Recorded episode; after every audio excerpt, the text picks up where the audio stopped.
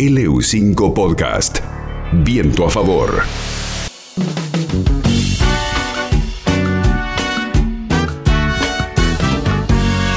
sin deber y sin temer,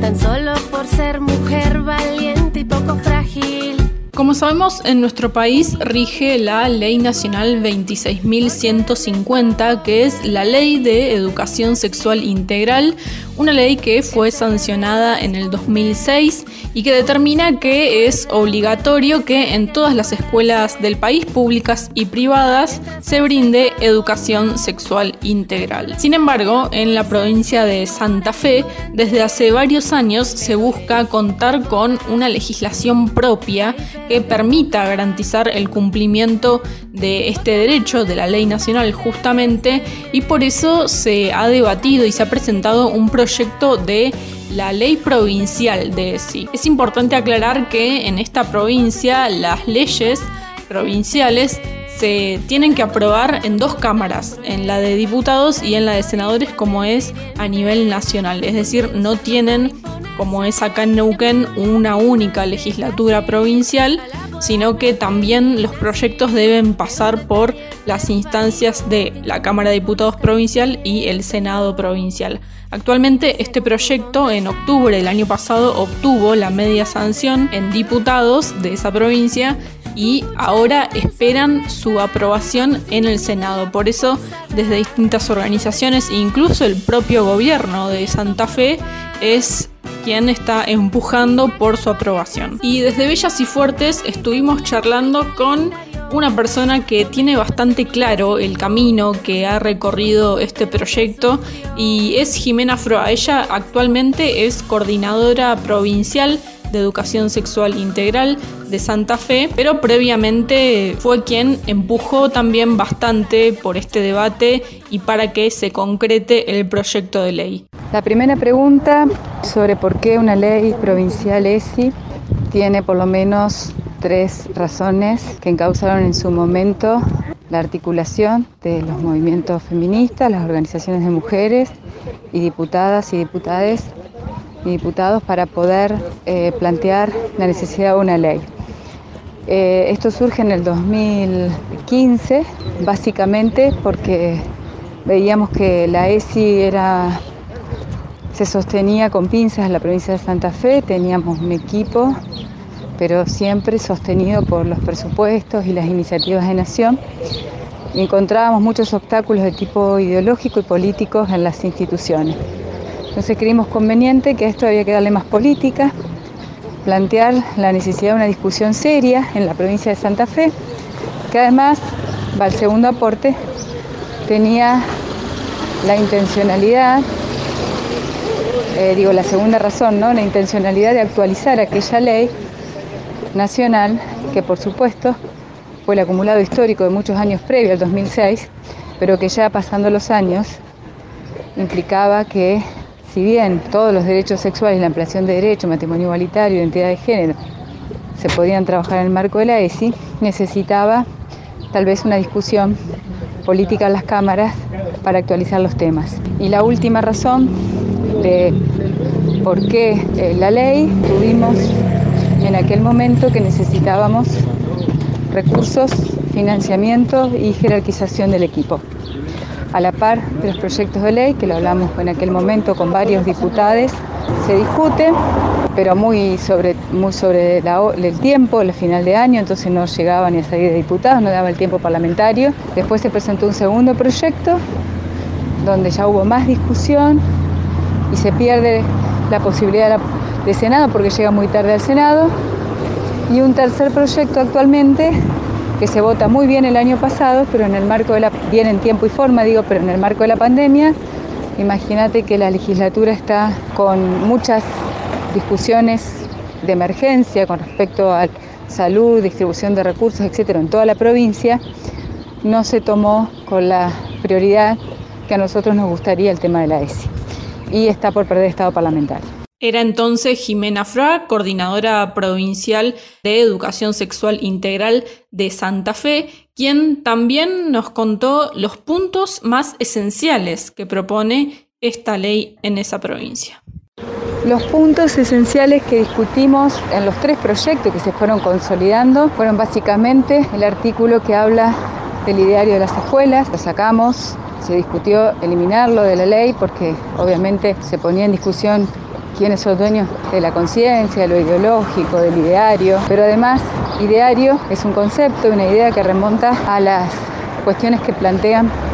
los espacios confesionales. Punto importante es convocar al Consejo Consultivo que cumpla la función de, monitoreo de política pública. Yo ahí sostuve siempre que lo que necesitamos es construir un observatorio no un consejo. Bueno, eh, sobre ese punto se avanza, es decir, que haya una mirada de la comunidad sobre si se cumple o no se cumple la ESI, para evitar esa especie de punitivismo que por ahí recae en cómo no obligan a las escuelas a dar, como que, que uno tuviese la potestad, ni el Estado, ni un gobierno, ni una gestión puede obligar a alguien a dar algo, sí puede reafirmar y sostener, ser firme en que es una responsabilidad de la tarea educativa cumplir con la currícula vigente que es obligatoria. Y el último punto es la jerarquización del equipo, que en este proyecto de ley que actualmente está en discusión en Senado, habla de una dirección. Esto, mm, más allá de que siempre queda a discreción de la gestión que qué lugar en el organigrama del ministerio puede tener una política pública como la ESI, si lo que nosotros planteamos es que al hablar de esto implica jerarquización esto implica contar con mayores recursos, partidas presupuestarias específicas, etc. Por último, la funcionaria provincial del gobierno de Santa Fe nos contó acerca de las resistencias con las que se encuentran en general para la aprobación de este proyecto, pero también para el cumplimiento en general de la ESI, que, como ya decíamos, tiene vigencia actualmente en todo nuestro país. Creo que las resistencias son similares a las que ocurren en todo nuestro país, con mayor o menor grado de, explicitación. Quizás a cada provincia les es más fácil ver las resistencias de las otras y no ver las propias. Puede ser que algo de esto ocurra. Nosotros tenemos los mismos sectores conservadores y resistentes a la ampliación de derechos, incluso que niegan la, la existencia de los derechos humanos y los derechos sexuales reproductivos y no reproductivos. Tenemos sectores del ámbito institucional, diría que hay bastante claridad en relación a, ciertos sectores evangélicos, por ejemplo, y por supuesto que religiosos en un sentido más de implicación social, es decir, más allá de los discursos de la Iglesia Católica, sabemos que quienes han militado en los pañuelos celestes tienen una fuerte base o se asientan en cuestiones de tipo de valores universales, morales, etcétera, que se alejan bastante de lo que es la garantía de derechos. Esos sectores, luego de, también es importante aclarar que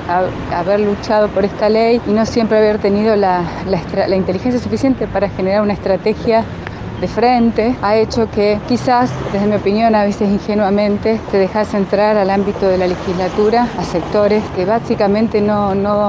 no quieren entrar porque no saben a dónde entran, porque desconocen a los derechos. Y bueno, los han dejado participar en escenarios, les han abierto la puerta a escenarios donde no deberían haber entrado y nosotros en Santa Fe tenemos seis diputados que han accedido a la banca por vida y Familia. están formando parte de esta reorganización frentista que está ocurriendo de la derecha en Argentina y bueno, sabemos que los tenemos en el mismo lugar, eh, convencidos de que los derechos, las familias tienen eh, derechos ilimitados con sus hijos, o sea, patriarcado full, desconocen la ley, con mis hijos no te metas, ¿no? Desconoce la ley de educación básica, la 1420, es decir, allí ya se discutió que la educación es un problema de todos, es un, es un deber, una responsabilidad del conjunto de la sociedad en la defensa de los derechos y no prerrogativa de la familia, que la educación es la exogamia, que la educación es romper el cascarón. Ellos insisten con, esta, con este eslogan prejurídico y este, van también contra los derechos. Como corolario de todo esto, digo, eh, este año hemos perdido un tiempo precioso en Senado, pero tenemos el compromiso principalmente de quien es la gestora en la provincia de Santa Fe de la agenda de género, que es la vicegobernadora Alejandra Rodenas, de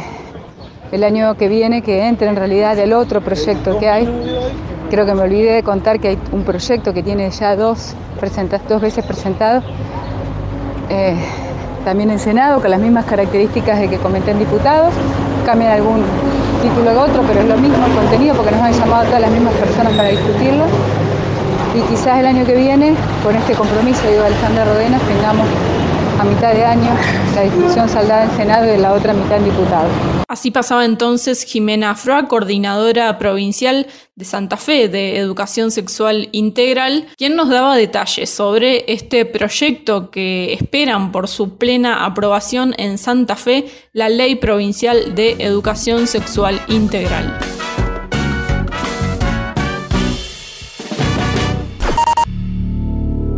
LU5